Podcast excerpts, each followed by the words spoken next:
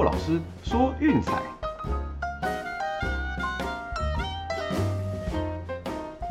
看球赛买运彩，老师教你前往拿白。大家好，我是骆老师，欢迎来到骆老师说运彩的节目。哦，结果我们编了一整季的 Alex Race，真的哦，在最后一场比赛还是要搞。对，那最后这我们昨天的预测红雀受让，就在他上来放火，被道奇打了再见过盘炮哦，最后一比三不幸落败，这个是比较可惜了点。那事实上整场比赛都很精彩啦，确实也一如预期哈，形成了拉锯战。对，那最后是败在过盘炮，这个就比较郁闷，没办法了啊。不过整体来说呢，这场比赛真的相当好看哦，比昨天的鸡蛙大战还要精彩。虽然是低比分的投手战，不过打者的那个缠斗能力都很强，还有精彩的手背出现。对，所以我想，嗯，这场比赛看的也是值回票价了。哦，那没过就比较遗憾，没关系。哦，大家就打起精神来，我们美联分区系列再续战啦。那今天一共有两场比赛哈，一场是四点的白袜对太空人，那另外一场是八点的红袜对光芒，我们都会一一为各位解说。好，那我们先从白袜对太空人这场比赛看起，先发投手 Lance Lynn 对 Lance McCullers 哦的 Lance 大战。那令我们知道这一季其实他也有角逐赛扬奖的实力啦，哦，就可惜中间受伤休息了短短一阵子，哦，投球局数比较短了一点点，哦，但整体来说，他依然是个高稳定性、压制力超强的投手。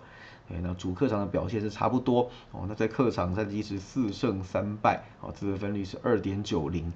对，那虽然说整体来讲他的表现看起来就是人挡杀人，佛挡杀佛，不过哦，太空人算是他一个比较大的罩门。对，本季因为太空人有一场比赛哦，四局就被打了六分哦，吞下败仗。那事实上呢哦，撇开这场不说，呃，他在美丽国球场其实没有留下太多美好的回忆。哦，就是一路往前推推推，推到二零一三年哦，他已经是在这个球场跨季六连败。哦，那太遥远的我们不讲了。那其实从他转战美联之后，你知道之前在游击兵，所以面对太空人的频率还蛮高的。从二零一八年到现在哦，只有一胜五败。对，然后这个五败通通是发生在客场被炸裂的，唯一的一胜还是在游击兵的那个全球人寿球场赢的。对，所以我们才说啊，这个地方对他来说是一个很大很大的罩门。哦，那这五场在美呃美丽国球场先发，他的得分率高达了七点一六，哦，这个跟他平常这样子超强压制力的表现，简直有天壤之别。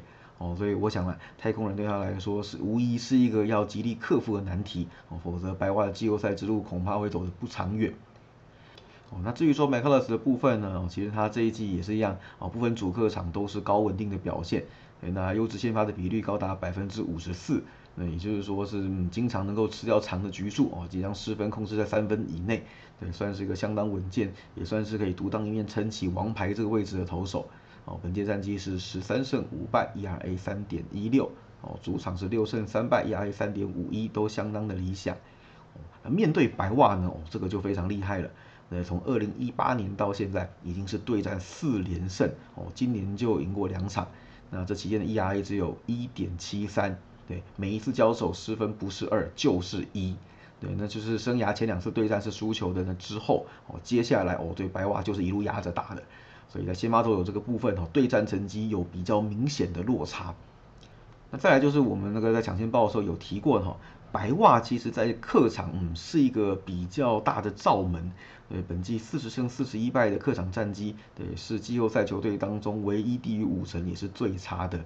那当然，其实各项数据，嗯，看起来都差没有很多，呃，但是先发差一点，牛棚差一点，打击差一点，哦，长打差一点，哦，那加起来就造就了他们现在这样就是不上不下的客场战绩。尤其客场的牛棚自分率高达四点零一，哦，这个可能是会比较令人担忧的。尤其是在太空人打练打这么顺手，所以不排除哦这场比赛可能会在四局或五局的时候就提前让牛棚出来上班。对，那在这样子的情况下，呃，恐怕对白袜来说并不会太有利。哦，那太空人当然牛棚也不是他们的强项，哦，不过在主场稍微好一点点，哦，自分率是三点七零，啊，比客场还要稳的许多。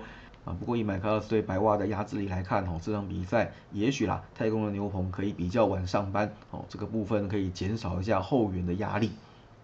哦，那就我们都知道的，这两支球队的打击火力都是相当凶猛的。太空人团队打击率高达两成六七，哦，是全大联盟第一。那 OPS 七成八四，也仅仅次于蓝鸟。哦，那白袜部分也不遑多让了，桃园打击率两成五六排名第五，OPS 七成五八排名第七，这个都是非常前端非常高的数字。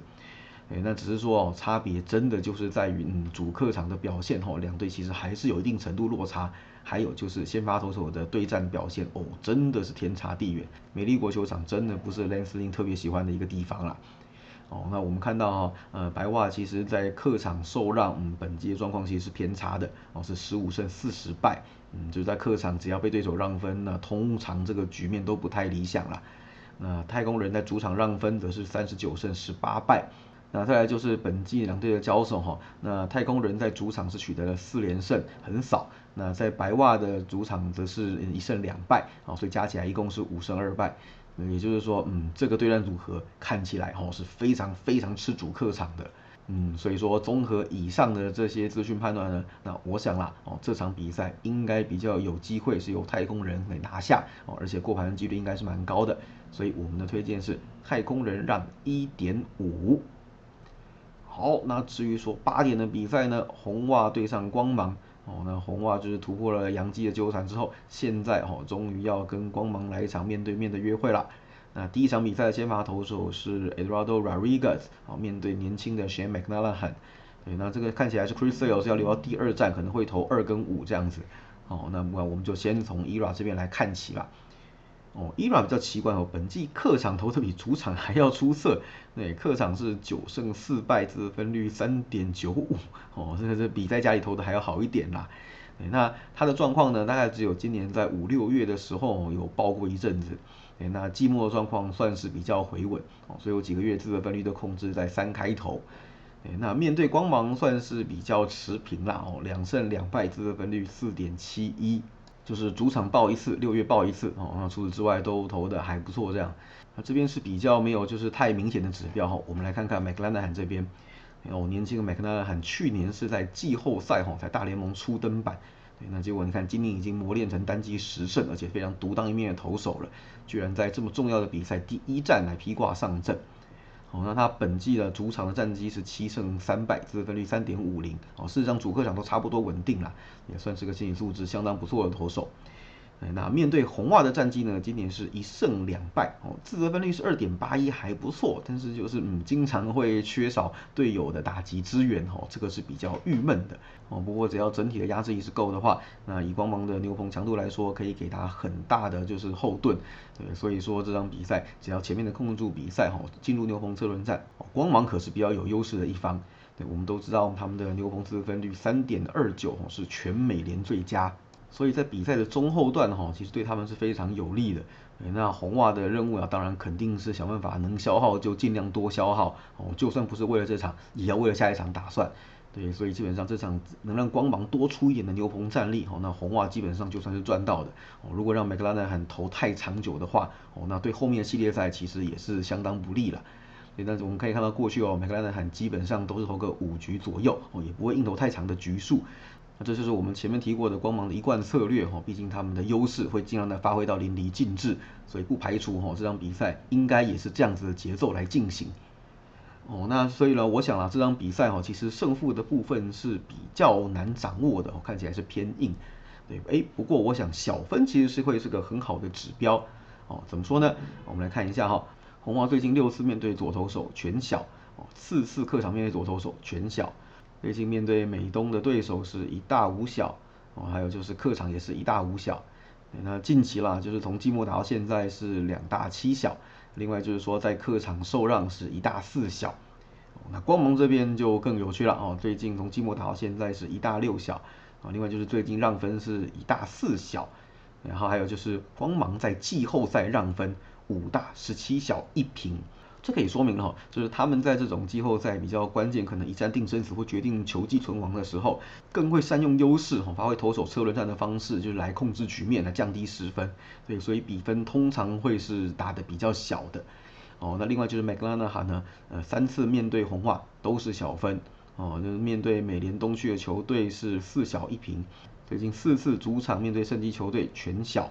哦，那就是部分主客场面对圣基球队连十一小。哦，就是强队杀手啦。基本上这种特性比较像是遇强则强，哦，就是遇到比较强大的对手，那我都可以投得更好的把你压制住。那打击的部分当然就是取得有限的分数哈，剩下靠投手来守城。那另外哦，就是两队最近在纯品康纳球场交手是一大四小哦，对，整体来讲看起来就是这场比赛形成投手战的几率应该会是比较高一点点啦。那唯一比较不安定的因素可能就是伊朗那边哦，但是我们前面有提过了，其实他季末整体的状况还不错，而且客场投的比主场还要好，对，所以我想这场比赛光芒恐怕也讨不到太大的便宜哦，所以我们这场比赛的推荐是八小分。好，那最后再帮大家整理一下哦今天两场比赛的推荐啊，第一场是太空人让一点五啊，第二场是八小分，都记下来了吗？哦，今年的季后赛，我想啦，就是每一场都是非常的精彩可期，而且是话题性十足。那在分区系列赛的时候呢，他可能要辛苦点挑灯夜战哈，有两天是四场比赛要同一天开打的，对，所以有兴趣的朋友记得哈，把肝养好，把零食饮料准备好，晚上大家一起热血看球赛啦。好了，那以上就是今天的节目内容，希望大家会喜欢。记得订阅并分享我们的频道，给身边喜爱运动、热爱运彩的朋友一起看球赛、聊运彩。也别忘记到我们的脸书粉丝团和 Instagram 按个赞哦。我是骆老师，我们明天见，拜拜。